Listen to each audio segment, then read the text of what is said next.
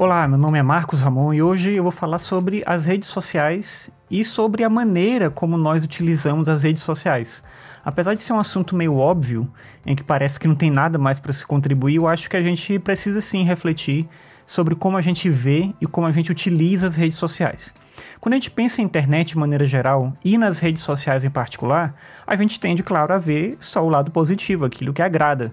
Porque a gente pensa, por exemplo, no fato de que a gente pode estar em contato com familiares, com amigos, a gente pode acompanhar pessoas que produzem e divulgam conhecimento na internet, a gente pode utilizar as redes sociais para aprender coisas, para nos informar. No meu caso, por exemplo, eu sigo no Twitter muitos perfis que dão dicas de aplicativos, de serviços para se usar em sala de aula, que divulgam oportunidades de cursos, tutoriais, enfim, tudo que é relacionado ao ensino.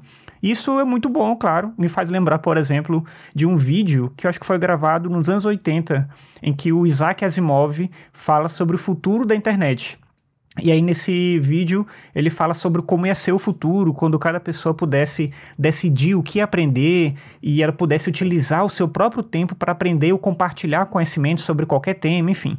Só que a internet, claro, não é só isso. Apesar de existirem, na maioria dos casos, autores otimistas, eu já mencionei o Isaac Asimov, mas também tem o Pierre Levy ou o Clay Shirk, que é um autor mais recente. Esses autores eles entendem que na internet, mesmo com uma quantidade enorme de coisas inúteis, é o conhecimento coletivo que importa e que faz a experiência valer a pena. Só que, mesmo aceitando esse tipo de premissa, de que o que a gente tem de benefício é muito maior do que os problemas, a gente tem que considerar utilizar a internet com cuidado.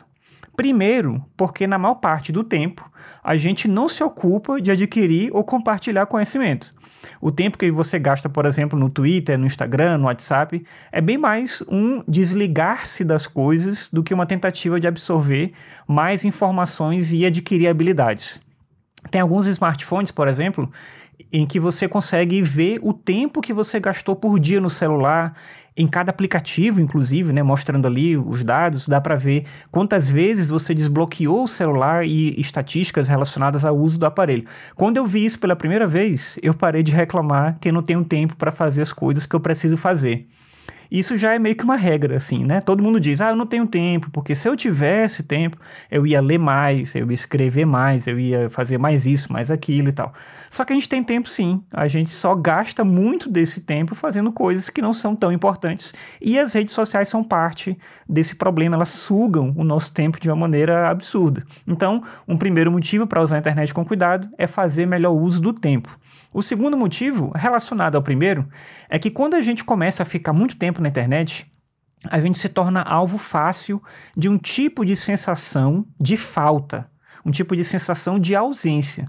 E aí a gente começa a ter dificuldade de se afastar e começa a sofrer com isso. Em inglês existe uma sigla que é FOMO, que significa Fear of Missing Out. É um medo de estar perdendo alguma coisa, de ficar de fora da conversa, de não saber das notícias das pessoas, enfim. Daí você começa a desbloquear o celular a cada cinco minutos para ver se não tem uma atualização ali no Instagram, se você não recebeu um e-mail, se não tem uma mensagem no WhatsApp, e isso vai só piorando. Então, realmente é sério, cuidado com esse tipo de uso excessivo. Mas o terceiro motivo é o que eu acho mais grave, porque na internet algumas pessoas sentem abertura para exporem suas ideias e preconceitos sem filtro algum. E aí pensa assim, parte do convívio em sociedade tem a ver com saber medir o que a gente sente, entendendo também o processo de que nos faz saber dizer, saber expressar aquilo que a gente sente.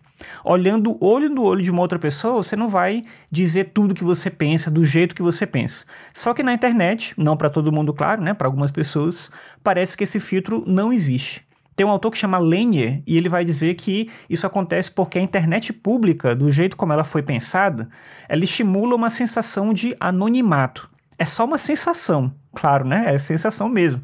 Porque a não ser que você saiba realmente como eliminar os seus rastros nos sites, nos aplicativos que você utiliza, você não é anônimo usando a internet.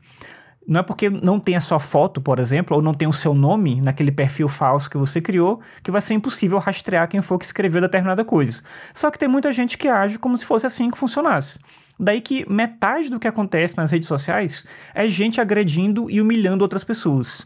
E ainda que você especificamente não faça isso, entrar em contato com isso diariamente gera um peso na vida de todo mundo. Quando você vê uma pessoa sofrendo, parte de você sofre junto com essa outra pessoa. Eu estou falando isso em geral, na web não é diferente. Daí que é importante a gente se afastar de quem tem esse tipo de comportamento, mas principalmente se cuidar para não ser esse tipo de pessoa. Até porque, como eu disse antes, existem consequências. Você não faz as coisas na internet no anonimato e pode sim ter que arcar com as coisas que você disse, que você fez mesmo nas redes sociais. Um livro que trata disso é um livro chamado Humilhado, de um autor chamado John Ronson. O título original é até mais interessante, se fosse uma tradução literal, seria Então Você Foi Publicamente Humilhado. E o livro trata de casos de pessoas que foram expostas na internet por conta de condutas reprováveis. Por exemplo, tem casos de plágio, tem casos de pessoas que fizeram piadas racistas no Twitter, e aí as consequências às vezes são muito graves, né? Algumas pessoas perderam o emprego, os filhos começam a ser agredidos na escola, a família começa a ser hostilizada no, no bairro, a pessoa tem que se mudar de cidade e tal. Bem antes do termo cancelamento entrar no nosso dia a dia, o autor ele já investiga vários casos, como eu comentei aqui, de pessoas reais que fizeram algo errado na internet e acabaram pagando muito por isso. O interessante que eu acho do livro é que a proposta é também refletir sobre essa ideia de um tribunal nas redes sociais porque as pessoas ficam muito ávidas em agredir de volta, em fazer o lixamento, em destruir a reputação das pessoas. Só que talvez esse não seja um caminho saudável para a gente seguir, especialmente porque pode tornar todas as nossas relações mediadas pelo uso da violência. E isso, obviamente, não vai ser bom para ninguém. No fim, a mensagem que eu quero deixar aqui não é de forma alguma a de que a internet é ruim ou de que não deveria existir internet, a gente devia voltar para as cavernas, alguma coisa assim. Não é isso mas sim a ideia de que a comunidade, que é justamente o que permite que a gente possa viver em conjunto, mesmo ao lado de estranhos, os seus vizinhos, às vezes que você nem conhece, mas cruza com eles todos os dias, a gente pode viver em conjunto porque a gente vive em torno de uma noção de comunidade. E essa noção precisa se estender também para a prática do uso das redes sociais. E aí, mais do que isso, não é interessante a cisão entre a vida digital e a vida real.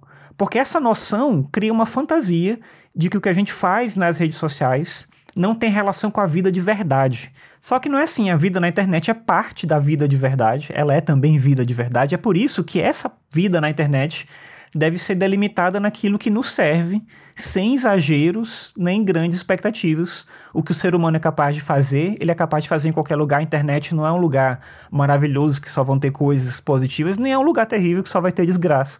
Ela é parte da nossa experiência de vida em comunidade, desde que a gente queira entender essa vida também dessa forma. Bem, é isso. Espero que você tenha gostado da reflexão que eu trouxe aqui. Qualquer coisa é só entrar em contato comigo. Você pode fazer isso pelo meu site, que é o marcosramon.net. Lá tem alguns textos que eu escrevo, tem contato para outras coisas que eu produzo. E é isso. Até mais. Tchau.